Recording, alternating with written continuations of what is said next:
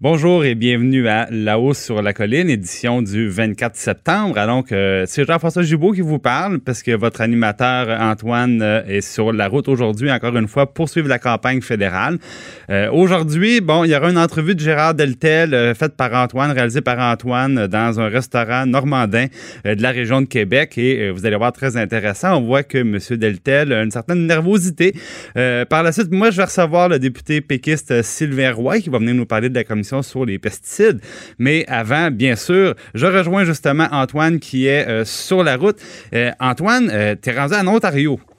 Oui, en Ontario avec le Bloc québécois, justement pour marquer la solidarité du Bloc avec les Franco-Ontariens qui ont quand même vécu des moments ou des passes difficiles avec les coupes de, Doug Ford, Doug Ford, donc le premier ministre ontarien, surtout en, novembre 2018. Donc, ça c'est difficile euh, pour, pour eux. Évidemment, ils ont réussi à obtenir leur université francophone, mais là, le Bloc voulait en profiter pour aussi proposer des mesures qui pourraient aider les Franco-Ontariens à, passer à travers, au fond, puis à améliorer leur sort. Donc, c'est des trucs qu'on a déjà entendus, là, François, euh, Jean-François. Il y a rendre obligatoire le bilinguisme pour les juges de la Cour suprême.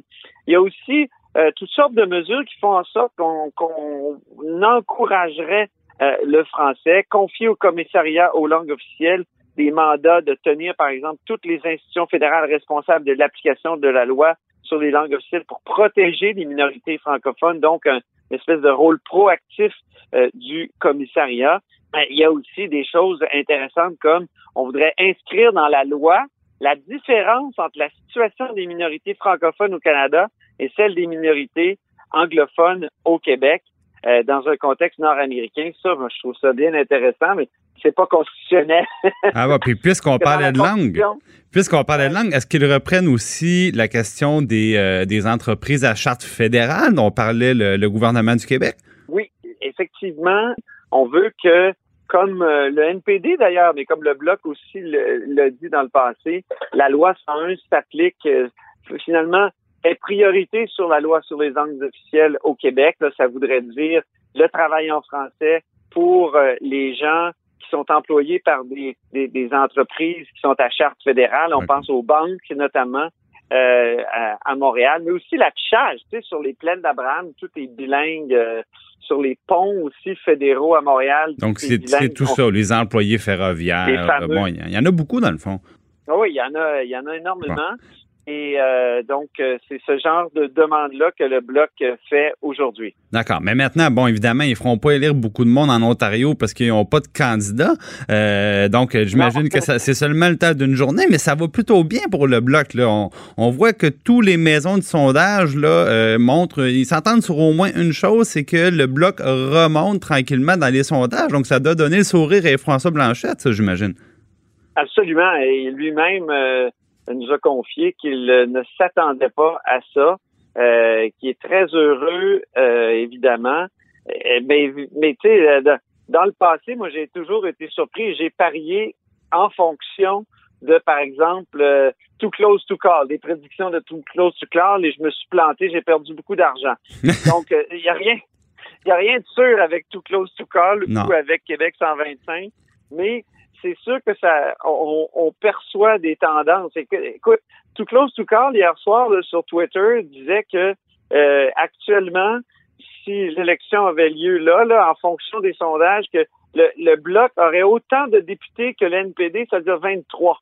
Donc, c'est une hausse très, c'est plus que le double. Mais c'est ça, c'est qu'on rentre là dans les, quand on arrive à 23, 24% dans les intentions de vote au Québec, mais ben là, c'est que là, chaque point de pourcentage, là, ça se transforme en siège au Parlement. Et là, le bloc rentre dans cette zone-là. Et puis, ben, comme tu le disais, ben, on, on, arrive à, à, plus que doubler, puis on verra jusqu'où ça peut mener. Mais bon, Yves-François Blanchet fait une bonne campagne. Quoique, hier, bon, euh, la caravane bloquée, c'était, euh, était au fameux chemin Roxham. Oui. Bon, puis là, on demandait quoi, un droit de veto sur la, sélection des, réfugiés, c'est bien ça? Oui, ben, je pense qu'on voulait reprendre la balle au bon de, François Legault parce que souvenons-nous, François Legault, dans ses quatre demandes, il y avait l'idée que le Québec euh, contrôle aussi cette dimension-là de l'immigration qui lui échappe actuellement. Les trois types d'immigration. Ouais C'est ça, exactement. Puis François Legault veut contrôler toute l'immigration, maintenant même celle des, réfugiés. Et, hier, euh, Yves-François Blanchette, ce qu'il a dit au fond, c'est que le Québec devait avoir une sorte de veto sur euh, les réfugiés, sur les expulsions aussi. Et, ça, ça devient très délicat parce que les expulsions, évidemment, euh, c'est souvent en fonction de critères très objectifs. Ben oui, mais c'est effectivement mettre un peu de politique là-dedans? Faire du cas par cas. On parlait avant toi et moi là, puis c'est ce qu'on se disait. Ben oui, parce que évidemment, on, veut que les gens soient traités équitablement. Puis, euh, ben, c'est plus délicat quand on se rend compte, par exemple, tu sais, bon, je, reprends Madame Freeland, hein, qui était allée chercher une, une jeune femme à l'aéroport. Ça fait des très belles images. On sait que les politiciens aiment beaucoup ça, mais on voudrait pas que le gouvernement ait un pouvoir discrétionnaire qu'il exerce quand on arrive devant des cas, disons, qui sont plus intéressants du point de vue médiatique. Une jeune femme, euh, bon, qui a un beau profil, elle va, elle va, elle inscrite pour aller à l'école, ainsi de suite. Euh, euh, moi, je suis pas sûr que si on avait le petit monsieur Bonhonnat de 55 ans, tout aussi travaillant puis bien intentionné, que la ministre irait faire son point de presse à côté pour dire, savez-vous quoi, c'est occupation double versus immigration, euh, on va sauver le petit monsieur. On est moins à l'aise avec ça. J'aime pas la façon dont tu parles des petits monsieur parce que je commence à me sentir visé. Mais, mais c'est oui, ça? Tu as tout à fait raison, mon Jean-François. Ouais, ben voilà. Politiser. Faut pas politiser, mais c'est, c'est toujours des critères qui sont, euh, comment dire, difficiles à appliquer aussi. Alors, euh, ce, que, le bloc, ça sur quoi le, bloc insiste, c'est qu'il faut que le Québec ait plus de, de pouvoir là-dedans. Puis je pense que c'est son message euh, général. Puis c'est aussi cassé euh, dans, juste pour sortir de la question stricte de, de, de, de l'immigration, c'est casser le, le fait que on, la loi sur les langues officielles met sur le même pied le français et l'anglais. Ça, je, tiens à le souligner. Euh, ils estiment qu'on devrait mettre dans la loi donc euh, cette, cette affaire-là, cette disproportion-là. Alors, c'est c'est toute la philosophie du bloc là, qui se déploie aujourd'hui, euh, entre autres en Ontario. Bon, maintenant, en, terminant, Antoine, euh, tu es aussi, je le disais, euh, tu es allé manger une petite pizza avec Gérard Deltel au Normandin et tu me disais que M. Deltel, tu le sentais préoccupé un peu, notamment par Maxime Bernier. Oui, oui, absolument. M. Deltel m'a semblé, comment dire, inquiet. Euh, comme sur ces pancartes électorales, de, ceux qui habitent Québec, là, vous verrez dans la, circonscription de Louis Saint-Laurent, il y a un petit regard inquiet.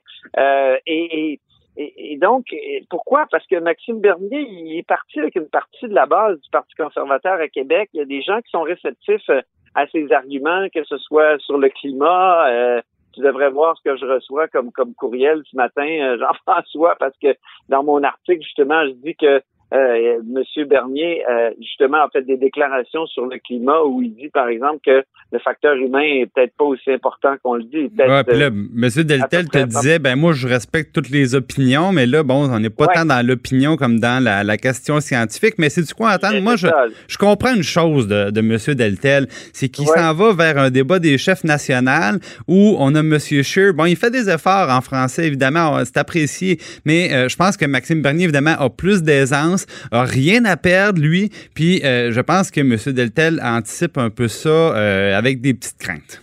Oui, absolument. Parce que tu sais, c'est beaucoup. Les, radios à Québec sont très entichées de, Gérard Deltel, mais en même temps, sur le, ils trouvent plus cohérent dans leur dans son conservatisme un Maxime Bernier. Alors c'est sûr que euh, c'est sûr que M. Deltel marche sur des œufs. Voilà. Ben, ben, on écoute ton entrevue, Antoine, avec euh, beaucoup d'attention, puis nous, ben, on, se reparle demain.